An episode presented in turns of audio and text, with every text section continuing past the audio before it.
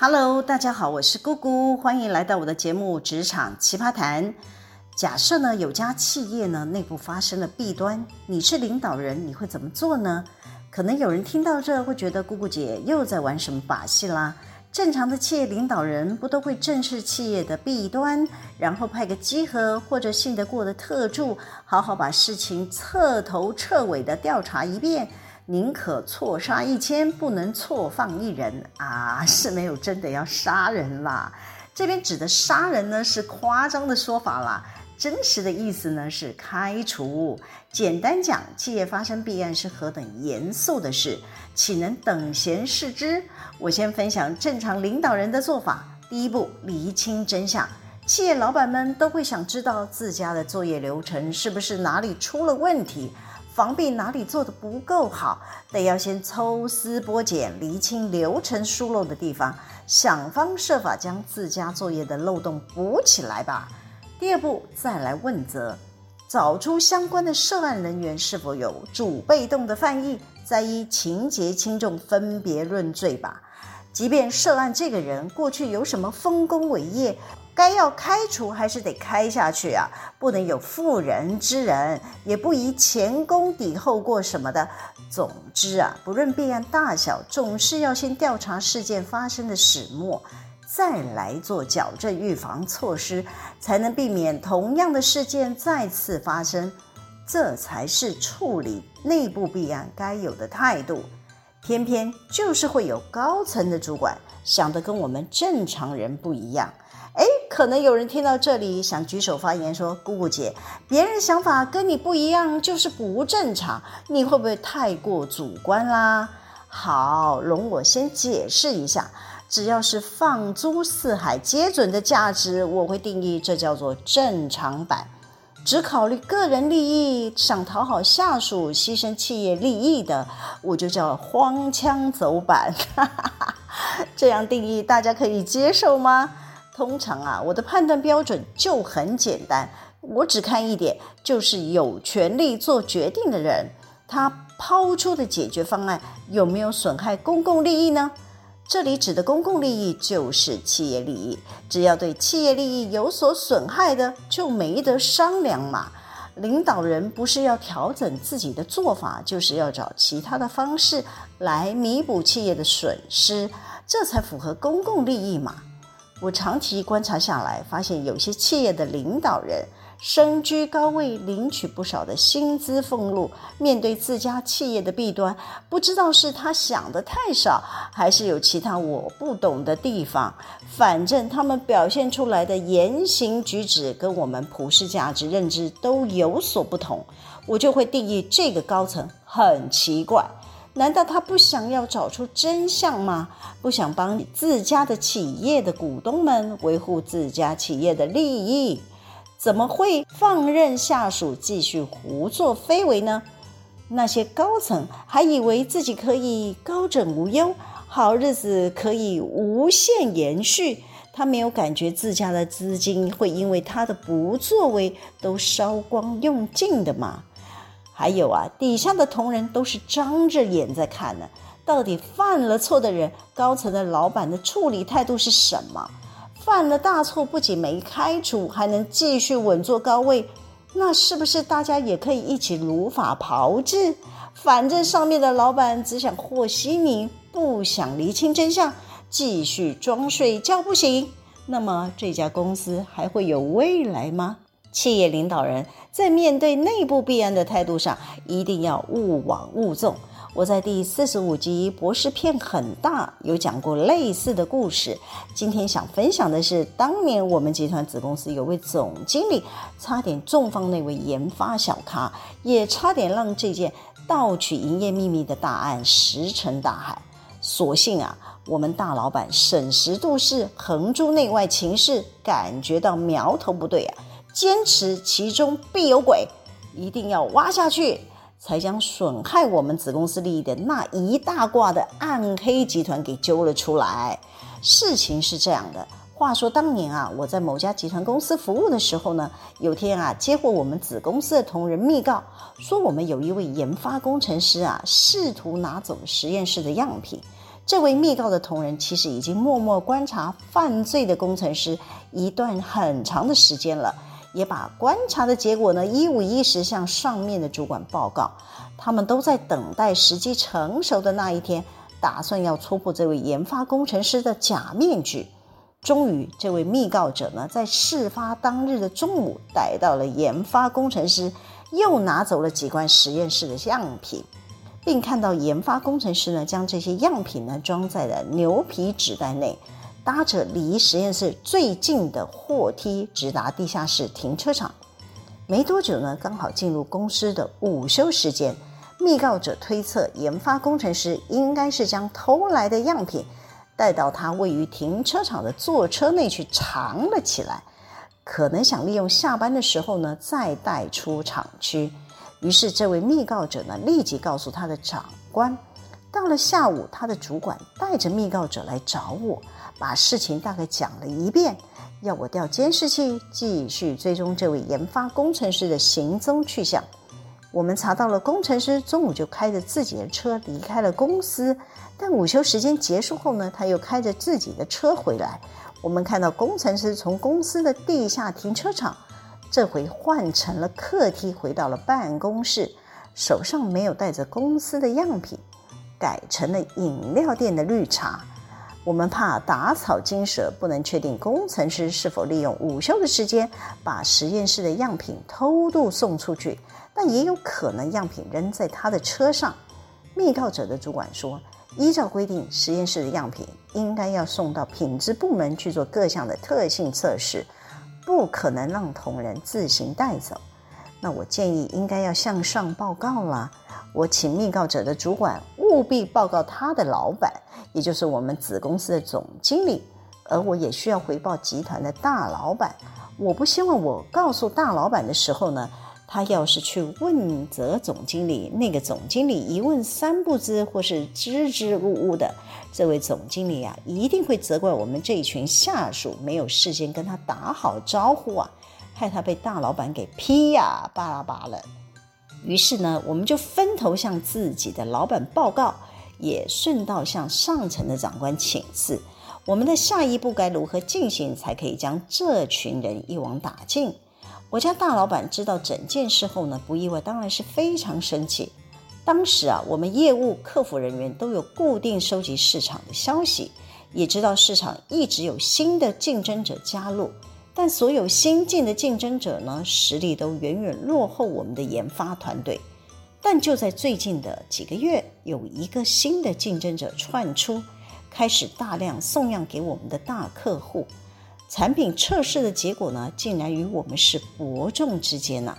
大老板早就得到消息了，只是毫无头绪，打算继续观察竞争对手的下一步。就在这个敏感的时刻，竟然冒出了内鬼，就是这个研发工程师带走我们实验室的样品，更加深了大老板的推断。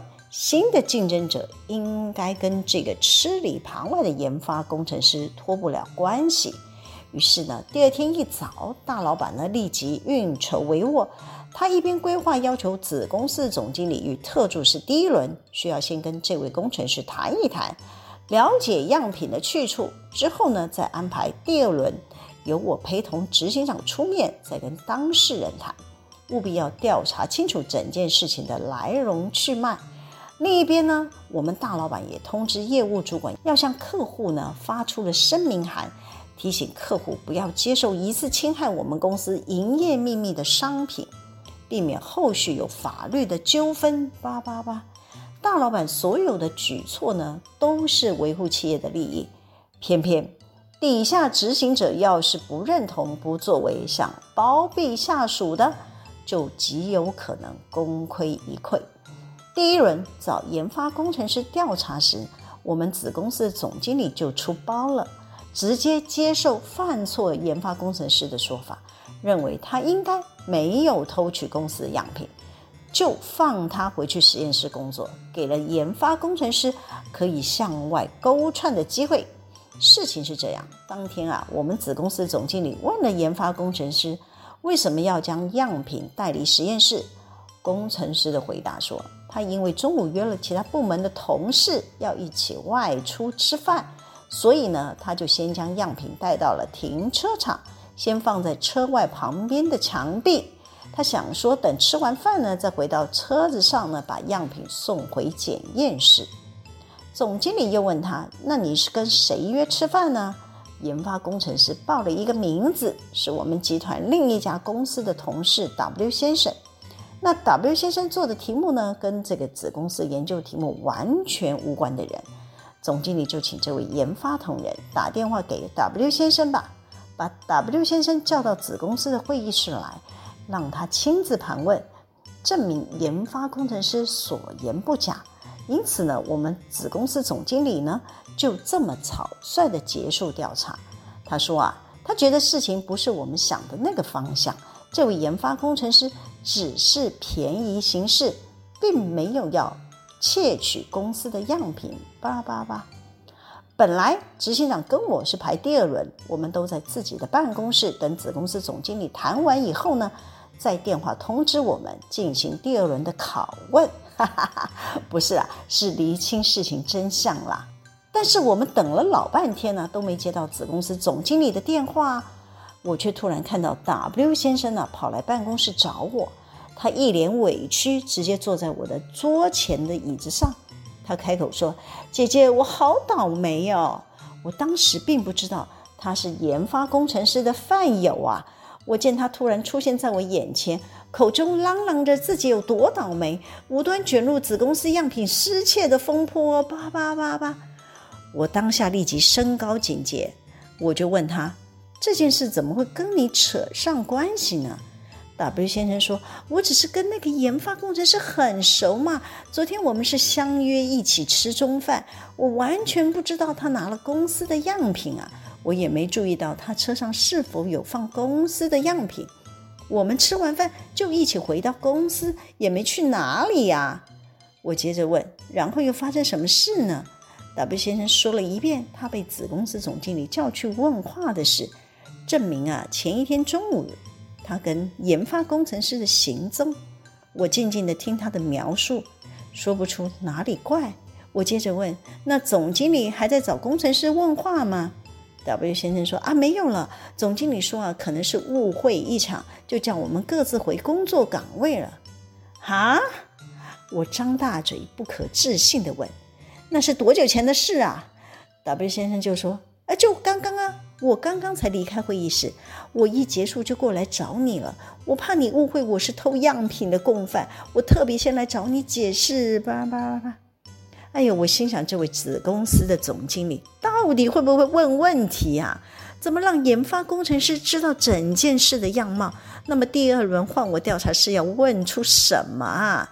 我越想越觉得这个总经理处理得不够周远。赶紧把 W 先生打发走以后呢，就跑去找执行长了。我向执行长报告整件事的进展。我也说啊，我怀疑涉案的不止一个人。我也报告执行长说，子公司总经理似乎不认为研发工程师真的有偷公司的样品。他会不会小看事件的严重性？执行长听完我的报告，也觉得子公司总经理似乎太轻敌，有重放嫌疑犯的可能。至少要问出遗失的样品是去了哪里吧？假设研发工程师解释的说法是真实，那是不是也得要继续证明他说的样品交给了检验室的谁呀？总要有个对接的窗口吧，确保研发工程师有按公司的作业程序在做事啊。总经理自己都没有厘清样品的下落，就武断地认定研发工程师没有涉嫌。这位总经理的神经实在有够大条呢。同时间，执行长也找了密告者的主管来确认样品是不是回到了品质检测单位。答案当然是没有。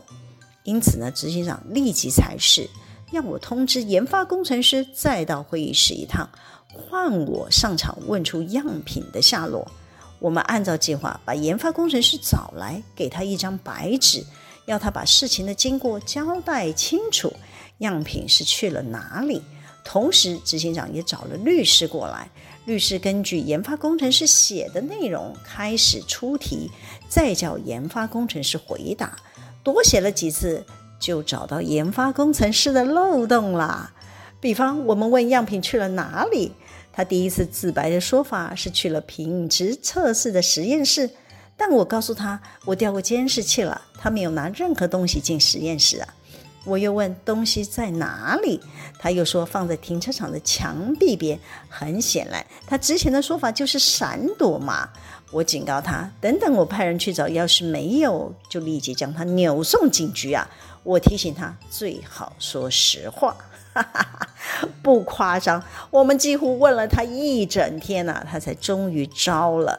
他偷了公司的样品，透过了快递寄给了外部的竞争对手，让他们可以逆工程窃取我们的营业秘密。要不是 W 先生来向我喊冤，我还不会有警觉，赶紧往上呈报。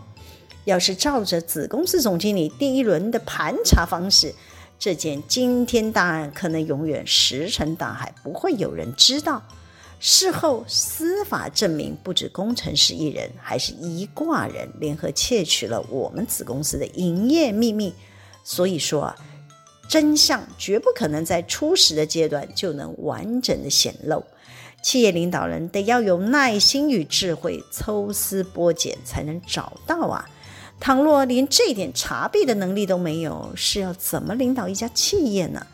好啦，今天先分享到这里。喜欢我们的主题吗？可以帮我们留言、按赞、分享、订阅。